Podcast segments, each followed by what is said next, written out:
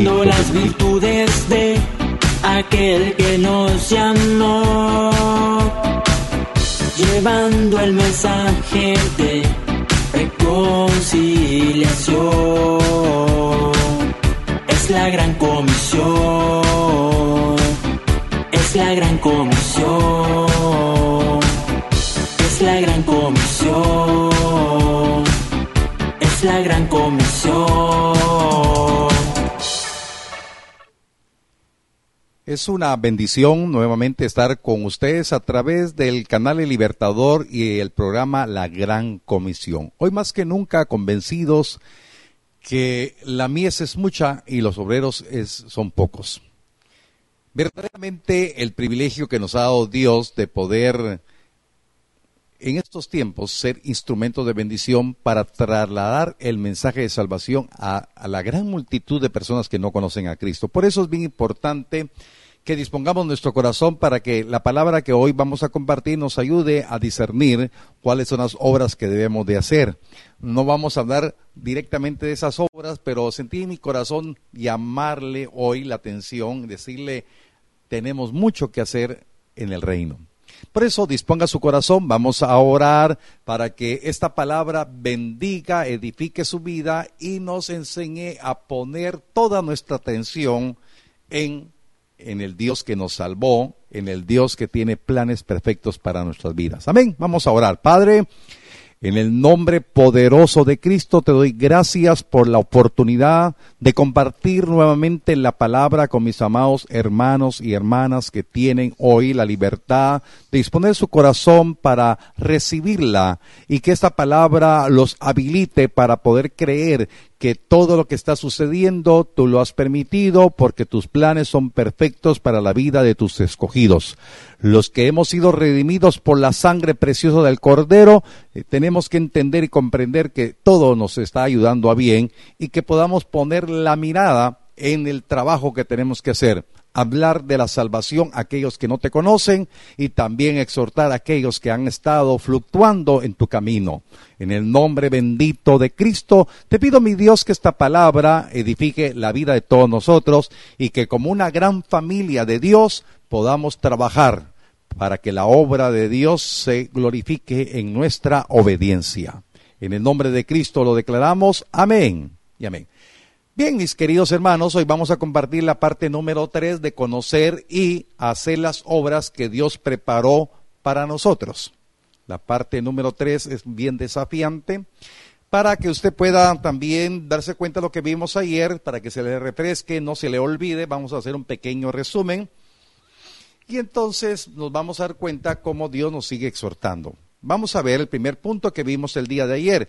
El mensaje a la iglesia en Sardis nos confronta si tenemos de nombre que estamos vivos para Cristo o estamos muertos. Y entonces lo vimos en Apocalipsis capítulo 3, verso número 1.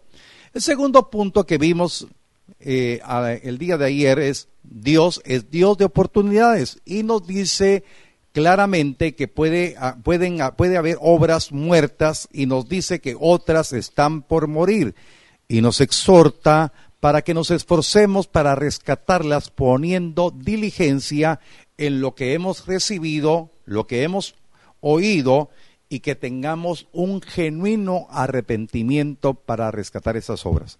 Apocalipsis capítulo 3, versos 2 al 4. Y el tercer punto vimos que a los arrepentidos y que empiezan a poner toda diligencia en las obras que Dios preparó para que andemos en ellas, nos declara vencedores y nos vestirá con vestiduras blancas y no borrará nuestro nombre del libro de la vida. Esto lo encontramos en Apocalipsis capítulo 3, versos 5 al 6. Y la parte número 4, eh, esto es lo desafiante y demandante, ¿qué pasa si los nombres son borrados del libro de la vida.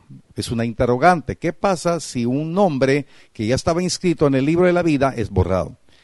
Y vimos con el respaldo de la palabra, y por eso lo vamos a recordar con el texto completo, van a terminar adorando a la bestia. Los que no aprendieron a adorar a Dios en espíritu y en verdad, en este tiempo que nos está dando el Señor, aprenderán adorar a la bestia en el tiempo de la tribulación y la gran tribulación. Apocalipsis capítulo 13, verso 8, y la adoraron todos los moradores de la tierra, dice, cuyos nombres no estaban escritos en el libro de la vida del Cordero, que fue inmolado desde el principio del mundo.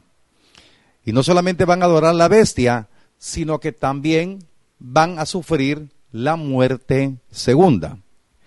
Y esto lo, vimos en lo que dice la palabra en el libro del Apocalipsis capítulo 20, verso 14 al 15. Y la muerte y el Hades fueron lanzados al lago de fuego.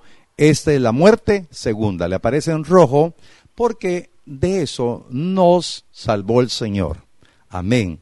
Por eso, hermano, alma mía, bendice a Jehová y no olvide ninguno de sus, de sus beneficios. Él le salvó a usted y a mí de la segunda muerte. Y por eso nuestro nombre está inscrito en el libro de la vida. No miraremos segunda muerte, pero es responsabilidad de todos nosotros que verdaderamente le busquemos en espíritu y en verdad.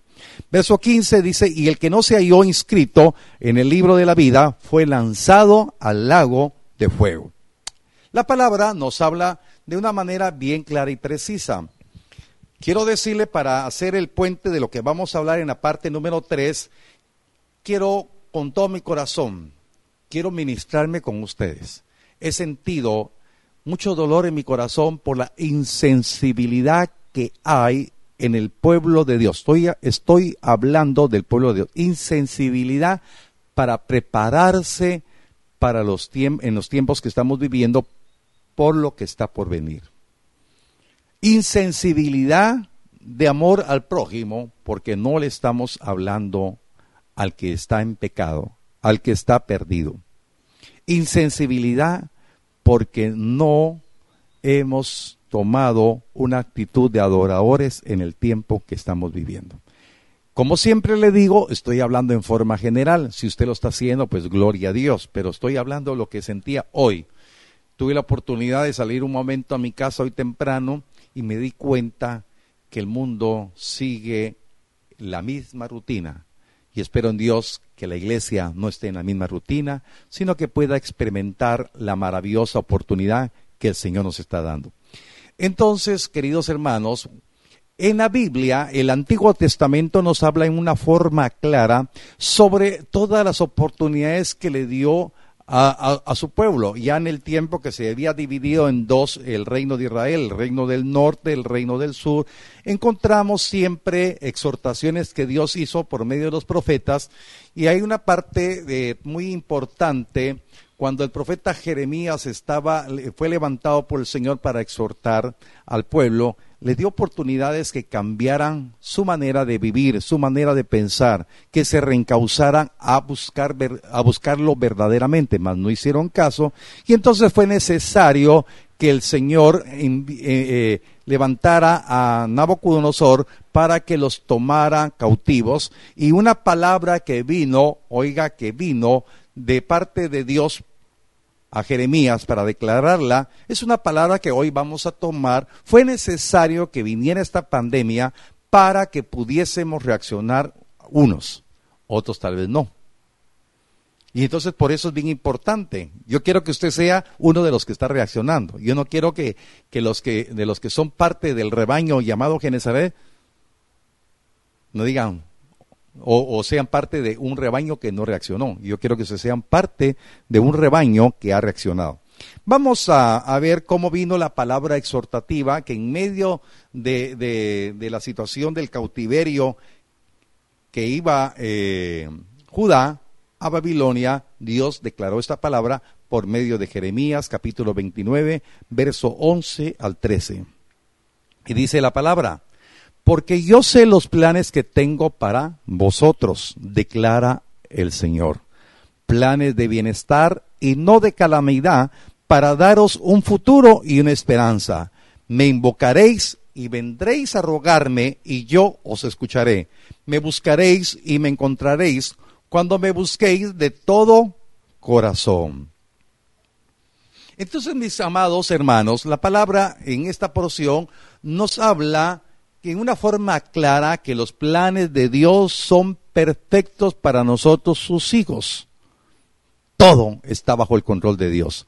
Levante su mano conmigo y diga usted con libertad en el Espíritu, los planes de Dios son perfectos para nosotros sus hijos y todo está bajo su control. Todo. Quiere decir que en medio de lo que está, estamos pasando, la humanidad y Guatemala, todo nos tiene que ayudar a bien, porque los planes de Dios son perfectos. Él permitió esta pandemia, pero lo que Dios quiere es tratar con su iglesia. Quiere tratar con cada una de las personas que todavía no le conocen. Aquellas personas que no han conocido el inagotable amor de Dios puedan llegar a conocerle y, confesar su necesidad de ser libres por el sacrificio de Cristo. La iglesia, la que está metida en el mismo horno, igual nosotros que somos justos, ¿verdad? No por nuestras obras, sino porque hemos sido justificados por Cristo, estamos metidos en el mismo horno, porque las mismas necesidades de, de, garantía, eh, de, de, no ser contaminados, necesita el hombre que no conoce a Cristo como nosotros que conocemos a Cristo. Los mismos problemas económicos puede tener alguien que está eh, sin Cristo como alguien que tiene a Cristo. Las mismas eh, ansiedades que puede tener el, el que está fuera de Cristo como el que está en Cristo, las Todos tenemos las mismas, estamos en el mismo barco, estamos en la misma dimensión. Y entonces tenemos que llegar a entender que todo lo que está sucediendo no es culpa de ninguno, de ninguna nación, sino todo ya estaba escrito, todo ya estaba dado a conocer por el Señor. Hace unas eh, semanas les recordaba que todo lo que es ahorita ya fue. Y todo lo que estamos viviendo es parte de lo que hemos llamado el proceso del principio de dolores. La iglesia tiene que ser apercibida con la misma palabra que he hecho todos estos, eh, ¿cuántos estamos llegando? 39 mensajes, ¿verdad? Creo que son 39 o 40. 39 mensajes. Empecé con una exhortación que era que busquemos a Jehová mientras puede ser hallado, que todavía le llamemos porque Él está cercano. Ese fue el primer mensaje. Y, hemos desarrollado mensajes de esperanza, sí, pero para poder cambiar y poder hacer lo aceptable delante del Señor. Entonces lo que yo quiero explicar hoy es que la deportación de Judá para Babilonia tenía un propósito. Y usted que conoce la palabra sabe que ese propósito se desarrolló en 70 años. Nosotros llevamos 39 días sin poder estar congregados. Del estado que se, eh, de, las restricciones estaríamos haciendo, vamos a ver, viernes, sábado, domingo, lunes, cuatro días, serían 43 días. 43 días. Entonces, yo no sé cuántos días va a llevar, eh, eh, nos vamos a llevar todavía con estas restricciones, pero tiene un propósito. 70 años tuvieron que transcurrir para que el pueblo de Dios entendiera su propósito. Esta pandemia para nosotros tiene un propósito. Diga usted conmigo, esta pandemia tiene un propósito, porque los planes de Dios son perfectos. Amén. Entonces lo, que, lo que he sentido en mi corazón juntamente con la pastora, hemos estado orando, es que muchos, en lugar de que su corazón se vuelva dócil, sigue igual de frío, sigue igual de insensible. Y lo que Dios quiere es que nuestro corazón se derrame, nuestro corazón se humille delante de la presencia del Señor. Ahora, nosotros los que tenemos la revelación de la palabra estamos conmovidos por la dureza del corazón, tanto de los pecadores, de los que no conocen a Cristo, como también de nosotros que decimos que le conocemos. Dios desea que cada uno de nosotros veamos el bienestar en medio de esta adversidad. Levante su mano, es otra confesión de fe que le va a aparecer en pantalla. Dios desea para cada uno de nosotros el bienestar en medio de la adversidad.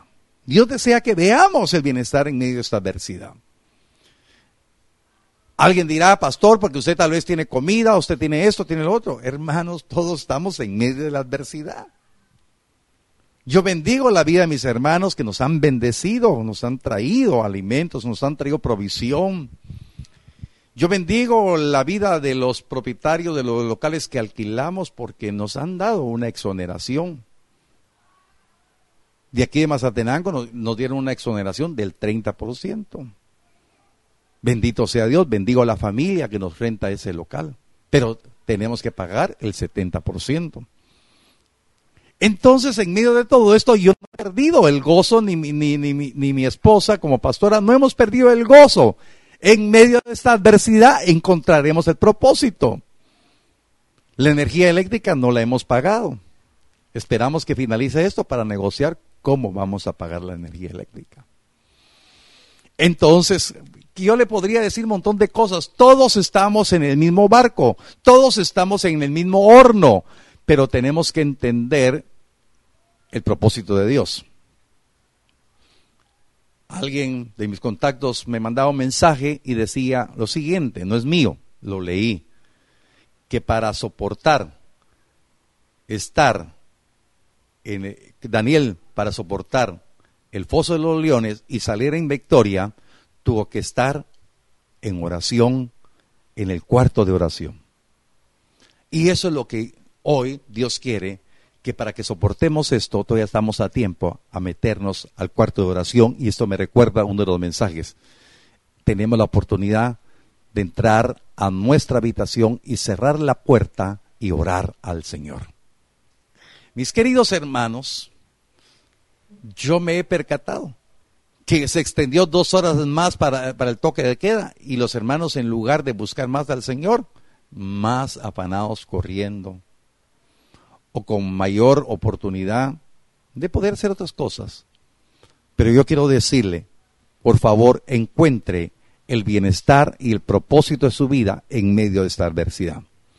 Y entonces viendo eh, lo que Dios quiere que veamos, vamos a ver un futuro distinto, un futuro lleno de esperanza. Diga usted, con su mano levantada, Dios quiere que vea un futuro distinto, lleno de esperanza. Amén. Y eso es lo que Dios quiere, pero no en el orden material, sino en el orden espiritual.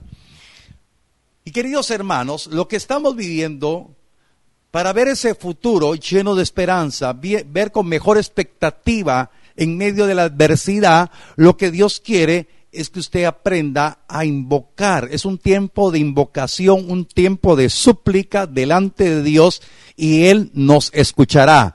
Por favor, diga usted conmigo, este es un tiempo de invocación y súplica delante de Dios y Él nos escuchará. Este es el momento, querido hermano, Perdone que yo le diga, no por su negocio, no por su trabajo, no por sus ingresos, no por esto, sino verdaderamente es un tiempo de invocar y de suplicar delante de Dios que Él inclinará su oído, pero para que nos dé la oportunidad de poder hacer todo lo agradable, todo lo, perfecto, todo lo bueno, que es la voluntad de Dios, para prepararnos para el tiempo venidero. En medio de eso, entonces usted va a entender lo que escrito está. Estaremos buscando el reino de Dios y su justicia, y todo lo demás vendrá por añadidura. Lo que Dios quiere es que pongamos como prioridad a Dios, que pongamos como segunda prioridad a Dios, que,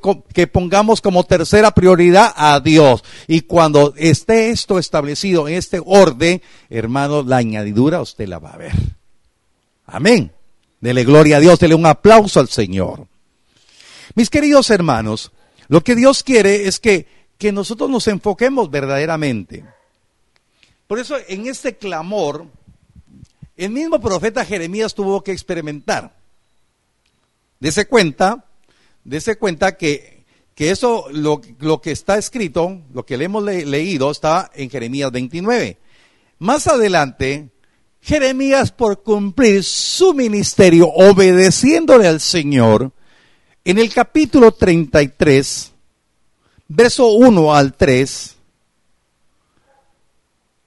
dice la palabra, ya, ya está en pantalla, vino palabra de Jehová a Jeremías la segunda vez, estando él aún preso en el patio de la cárcel, diciendo, así ha dicho Jehová que hizo la tierra, Jehová que la formó para firmarla, Jehová es su nombre, clama a mí y yo te responderé y te enseñaré cosas grandes y ocultas que tú no conoces. Verdaderamente, mis amados hermanos, ¿quién no sabe lo que dice Jeremías 33.3? ¿Quién no le ha compartido una postal que diga teléfono de emergencia? Jeremías 33.3. Pero ninguno se da cuenta que Jeremías recibió palabra de Jehová estando en la cárcel. Y yo quiero decirle con todo mi corazón que los que tienen revelación de, de la palabra de Dios, de los planes que son perfectos de Dios, en medio de la adversidad, siguen hablando de Dios. Aleluya. Estando en la cárcel, ni él mismo sabía qué es lo que le iba a acontecer. Él mismo no sabía en el plano natural, pero en medio del cautiverio, en medio de la cisterna, en medio de la cárcel, hermanos, él creía que había un plan perfecto de Dios para Jeremías. Y por eso diga hoy, hay un plan perfecto de Dios para mi vida. Hay un plan perfecto de Dios para esta nación. Es el tiempo que puedan aprender a clamar a Dios. Dele gloria a Dios. Dele un aplauso al Señor. Qué fácil es decir, clama a mí y yo te responderé cuando todo está bien. Jeremías estaba en la cárcel. Jeremías, el que había tenido la palabra revelada, decirle a, a, Judá, dice Jehová que los planes que tiene para nosotros son planes de bienestar, no de calamidad, a fin de que tenga un futuro y una esperanza. Jeremías no se quejó, aunque hay unos lamentos de Jeremías, pero eso es otra predica. Hermano, en ese momento él estaba ahí, pero habían planes perfectos. Yo no sé cómo sea su situación ahorita. Cada uno de nosotros estamos en medio de la pandemia, todos tenemos adversidades. Pero por favor, clama a Dios, aprende a clamarle a Dios. Y Él te responderá. Y te enseñará cosas grandes y ocultas que tú no conoces. Y eso es lo que yo quiero hablarle en medio de esta prueba, de esta tribulación. Tiene que entender y comprender que todo está escrito. ¿Cuántos dan, dan alabanza al Señor? Ya basta, hermano. Bendito sea Dios, nuestra iglesia no ha sido así de entretener y, y, hacerle a usted sentir bien. Hoy, por favor, siéntase bien porque está siendo demandado por la palabra. Clámele a Él. Aleluya. Es necesario buscarle de todo corazón. Es necesario que el corazón necio, duro, empecinado a poner su mirada solamente en lo material, es necesario que le busque de todo corazón. Y el Señor cuando estaba preparando lo que iba a compartir, Dios me recordó lo que está escrito en el libro de los Salmos, en el número, el Salmo número 9, verso 10. Mire qué tremendo, lo que Dios quiere que en esta hora todo aquel que andaba ocioso, todo aquel que andaba buscando emociones, como compartimos con un amado hermano y amigo, muchos por euforia vienen a las iglesias, pero este es el tiempo que esté el convencimiento lo que dice el verso número 10 del Salmo número 9, en ti confiarán los que conocen tu nombre. Aleluya. ¿Quiénes van a confiar en el Dios que nos ha salvado? Los que conocen tu nombre. O sea, lo conocen, los que tienen intimidad con Él. Por cuanto tú, oh Jehová, no desamparaste a los que te buscaron. Aleluya. Dios quiere que le busquen esta hora. Cuanto, oh Jehová, no desampararás a los que te, los que te hemos buscado. Este es el tiempo de buscarle. Yo quiero creer en esa palabra. Este es el tiempo que Dios dice, cree en esta palabra. Búscalo. Intima con él. Hoy hablaba con la pastora y le decía, pasé un tiempo de prueba, un tiempo difícil. Noviembre, parte de noviembre, diciembre, enero, febrero. Y Dios me preparó para este tiempo. Y el enemigo ha querido venir. El, el enemigo ha querido romper este orden divino. Pero Dios hoy me ministra y me dice, quiero confiar porque por cuanto he conocido tu nombre. Quiero confiar en ti, por eso clamo a ti. Porque tú no desamparas a los que te buscaron. El Señor quiere romper los órdenes. Es necesario que en este tiempo podamos enfocarnos verdaderamente a la visión que Dios tiene para nosotros. Él nos perdonó y nos salvó no para morir sin entender que hay un futuro lleno de esperanza. Nosotros hoy somos parte de su pueblo. No para que tengamos un conocimiento nada más, sino que tengamos la experiencia de que nuestra vida está siendo transformada. Y en esta transformación estamos siendo preparados para los que hemos confesado a Jesucristo como Señor podamos entender y comprender que formamos parte de la iglesia, no como organización, sino como organismo, sino como el, nuevo pueblo de Dios, porque dice la palabra que de dos pueblos hizo uno, la iglesia. Pero la iglesia es la que tiene la, la, visión, tiene el futuro lleno de esperanza, que es la desposada, es la iglesia novia, es la iglesia que anhela parecerse al amado para cuando para, para el tiempo que él venga y anhelemos las bodas con el cordero. Entonces el Señor nos quiere llevar a tener hoy el entendimiento que después de esta pandemia, después de esta situación, su corazón se haya vuelto dócil para buscar la comunión con el Señor, que su corazón sea sensible para poder creer que no se está preparando para quedarse. Ayer vimos, sino el Señor nos está preparando para que nuestro nombre siga inscrito en el libro de la vida, pero tengamos la revelación que la iglesia novia está anhelando la venida del amado. Acompáñenme por favor a Apocalipsis capítulo número 19, versos 6 al 9. Dice la palabra así, de esa manera maravillosa. Eso está escrito, eso es palabra del Señor. Entonces volví a oír algo que parecía el grito de una inmensa multitud o el rugido de enormes olas del mar o el estruendo de un potente trueno que decía, alabado sea el Señor pues el Señor nuestro Dios, el Todopoderoso, reina. Aleluya. ¿Cuántos dan gloria a Dios porque Él reina? Verso 7, le aparece en rojo. Alegrémonos y llenémonos de gozo y démosle honor a Él, porque el tiempo ha llegado para la boda del Cordero y su novia se ha preparado. Aleluya. A ella se le ha concedido vestirse de lino blanco y puro de la más alta calidad.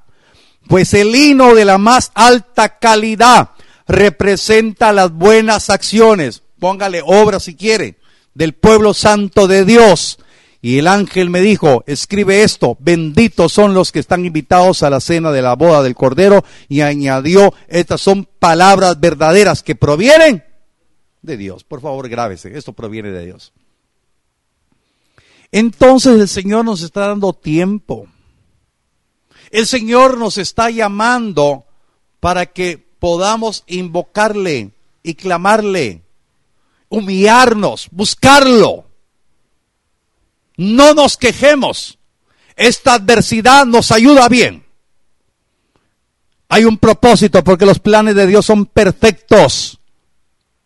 Y este es un tiempo perfecto para buscar al Señor y poner nuestra mirada en lo celestial. Las bodas del Cordero. Usted y yo tenemos que tener revelación de esta verdad. Por favor, aproveche bien el tiempo. El tiempo avanzado y le digo, como finaliza el verso número 9, esas son palabras verdaderas que provienen de Dios. Dios no quiere borrar ningún nombre del libro de la vida. Dios no quiere descalificar a nadie, sino Dios nos está exhortando. Mira tus obras. No las, no las he visto perfectas. Tienes unas obras que todavía tienen la oportunidad de tener vida. Y eso es lo que quiere Dios de usted y de mí también. Y empezó Apocalipsis 3, en los versos 4 y 5, y dice que había una, un pequeño remanente con vestiduras blancas. Y los que vencieren, los que reaccionen, los que pongan diligencia, tendrán vestiduras blancas. Hay dos tipos de vestiduras. Se recuerda lo que le, eh, eh, predicamos, Apocalipsis 7. Los que lavaron sus vestiduras en la gran tribulación. Tantas verdades, hermanos. Yo le digo, solo necesitamos decirle al Espíritu Santo que no se nos olvide esto. Estamos viviendo para Cristo y si morimos, morimos para Cristo. Mis queridos hermanos, con todo amor fraternal, se lo digo, aprovechemos el tiempo. Dios nos está dando el gran privilegio de poder prepararnos para las bodas del Cordero. Que esta calamidad va a pasar pero que usted pueda entender que va a pasar y nos va a dejar el privilegio de que empezamos a buscarlo. Por favor, levante su mano. Padre, te pedimos perdón con todo nuestro corazón. Nos has exhortado una y otra vez. Ha habido en mi corazón, Señor, una carga porque tu pueblo no se ha aplicado a la palabra. Te pido, Dios del cielo, que esta palabra nos haga reaccionar para poder entender que tus planes son perfectos. Tus planes son de bienestar y no de calamidad, a fin que tengamos un futuro lleno de esperanza. Que en medio de toda esta situación hoy aprendamos a buscarte, que tengamos esa docilidad, que tengamos esa humildad de acercarnos a tu presencia, porque tú no desamparas a los que te buscan, Señor. Te pido, mi Dios, que estas palabras queden grabadas. No son mías, Señor. Yo me he humillado, Señor, porque a veces digo, Señor, ¿qué quieres que hable?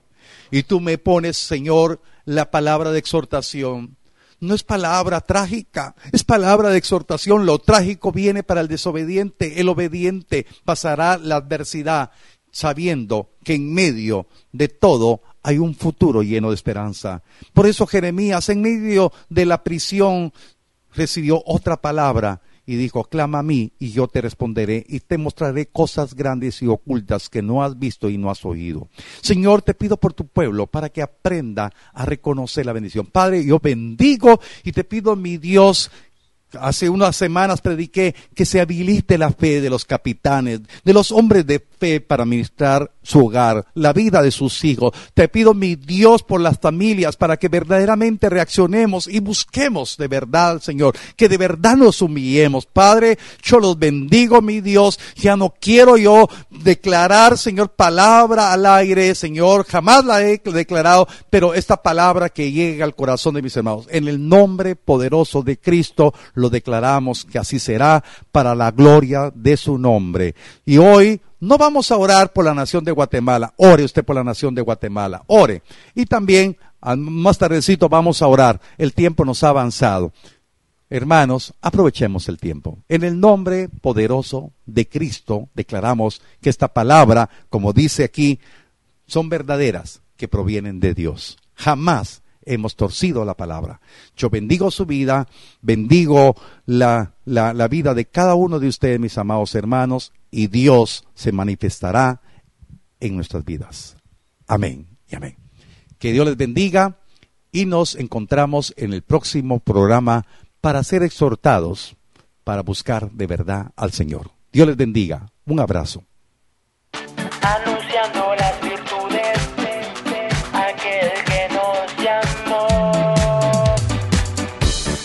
las virtudes de aquel que nos llamó, llevando el mensaje de reconciliación. Es la gran comisión, es la gran comisión, es la gran comisión, es la gran